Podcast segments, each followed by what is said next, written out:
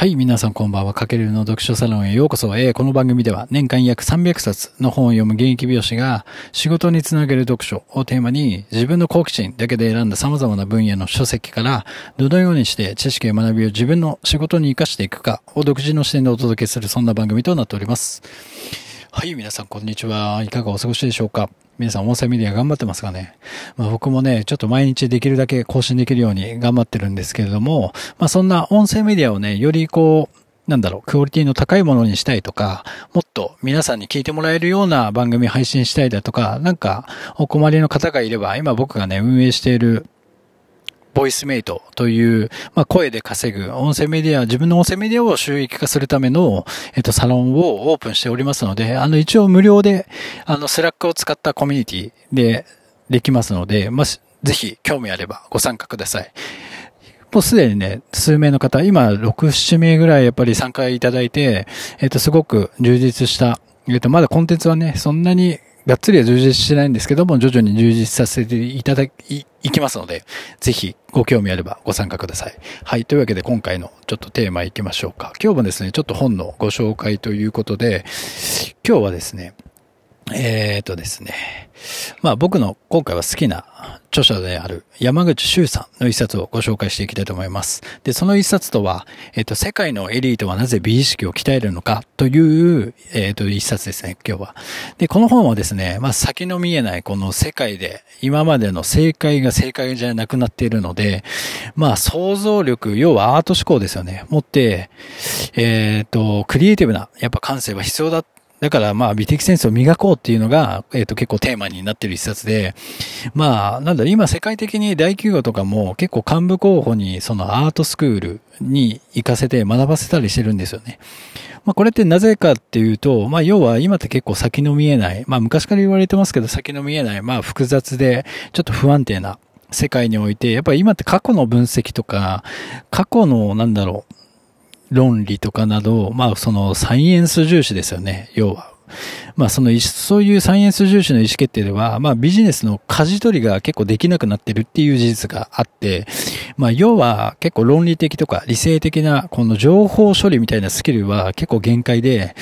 誰もがね、結構みんな身につけてるので、あの、同じ正解を出してしまって差別化がやっぱなくなってきてると。うん。で、ここでやっぱ大切になってくるのが、そのアート思考と呼ばれる、要はサイエンスよりも結構アートの思考が重要とされてきてて、要は全てのビジネスは簡単に言うとファッション化しつつあるということですよね。うん。でつまり、まあなんだろう、企業とか、まあ、リーダーのその美意識の水準が結構これからの企業の競争力を、まあ、大きく左右することになってくるんじゃないかというお話で、まあ、じゃあそのためにはどうすればいいかというと、まあ、今までのだから固定概念を壊して、まあ、美意識を鍛える必要があると。まあ、例えるならなんだろうな、絵を描くときに、結構、まあ僕も昔そうだったんですけど、まあドラゴンボール大好きだったんで、そのドラゴンボールの表紙の絵、まあ孫悟空とかが描かれてる絵を、そのまま、まあ丸写しで描き写すっていう世界ではなくて、その真っ白なキャンパスに、自分の想像力だけで、いかに絵を描くか。どんな絵を描くかっていうスキルが、まあ必要な世界に今変わってきてるってことですよね。だからそのためには真っ白なキャンパスに自分の想像力だけで、えっ、と、どれぐらい絵を描けるかっていうのは、やっぱり美的センスを磨く必要があるし、そのクリエイティブの種となるこの知識とか学びの量を増やす必要があるってことです。じゃあそのためには、じゃあどうやって磨くかっていうと、やっぱり美術館に行くとか、あとは、まあアートの、まあなんか歴史の本で学ぶとか、あとはなんか自分が今まで経験したことない体験をしてみたりとか。か結局それが自分の、この、なんだろうな、知見とか知識とか思考の幅が広がって、それがセンスの種となって、その感性とか、えー、が磨かれるきっかけになるということですよね。で、日本でも今までって大きな意思決定ってやっぱりその論理とか理性で行われてきたので、要はなんだろう、過去の成功事例だったり、過去のデータ分析などをやっぱ今までは信じてきたんですけども、やっぱ今ってそれが限界に来てると。で、それがすごく、えっ、と、いい例だったのが、やっぱ今亡くなってしまったんですけど、スティーブ・ジョブズさんなどは、やっぱりそういう過去のデータとか分析にとらわれずに自分の感情を一番大事にして、それは楽しいのかまあ、それって美しいのかみたいなところを一番大事にして、スティーブ・ジョブズさんは、アップルを、えっ、と、舵取りをしてきたので、ここまで、えっ、と、大きな企業に成長することができたんだと思います。でも、多くの企業はやっぱサイエンスに偏ってるんですけども、それなぜかっていうと、それは仕方なくて、やっぱりデータとか過去の実績って数字としてこう、ちゃんと現れるですよね、形として。ただ、アートって、なんだろう、その人の感覚とか感性なので、数字では結構表せずにふわっとしてるんですよね。だから今の世界って結構、そういったアート思考の天才を否定するシステムに世の中がなってるの、まあそういう人たちはやっぱりこう、なんだろう、出る杭は打たれるじゃないですけど、嫌われる存在でもあるんですけど、やっぱそういう人たちが世界では必要だっていうこと。で、自分たちもやっぱそういう視点を、やっぱこれからは持たないと、なんかそういう人たちを見たときに、なんかこの人苦手だなってなって、多分終わってしまうみたいなところは絶対あると思うんですよね。うん。で、やっぱ世界的な大企業っていうのは結構ね、トップがそういったアート思考であって、要は、アップルで言えばスティーブ・ジョブズさんが、えっ、ー、と、トップにいて、2番手にいるのはやっぱりそのトップが思い描くクリエイティブなのを形にする役割の人がいるっていうこと。で、3番手にサイエンス型の役割がいるっていう企業が結構共通して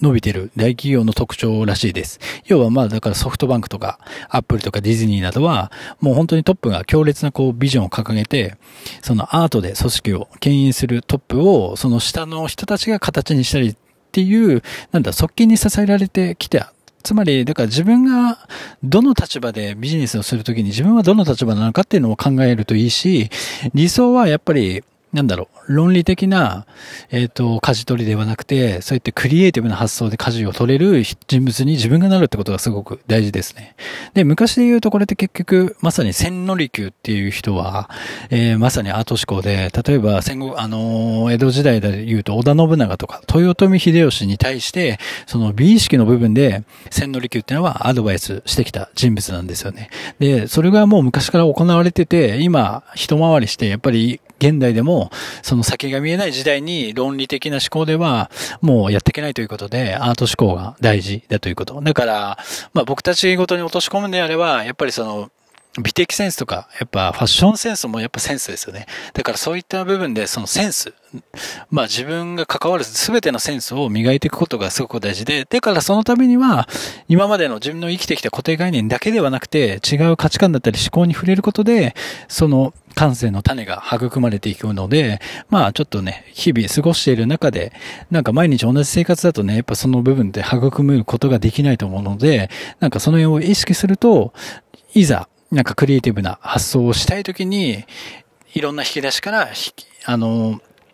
考というかなんかアイディアが、えー、と引き出せるようになりますので、ぜひちょっとこの一冊は、あの結構おすすめです、本当に。えっ、ー、と、読んでみてください。はい。今回はですね、世界のエリートはなぜ美意識を鍛えるのか、えっ、ー、と、経営におけるアートとサイエンスという公文写真書から出ている山口周さんの一冊をご紹介させていただきました。この一冊はね、結構ビジネスパーソンさんみんな読んだ方がいいと僕は思います。すごいなんか役に立つ部分がパートパートでありますので、ぜひ読んでみてください。はい。というわけで今回の内容参考になりましたら、ぜひフォロー、いいね、あの、ぜひコメント、お寄せいただけると嬉しいです。ぜひ、あの、僕が主催しているボイスメイト、あの、ご興味あればご参加ください。はい、というわけで今回は以上になります。かけるでした。ではでは。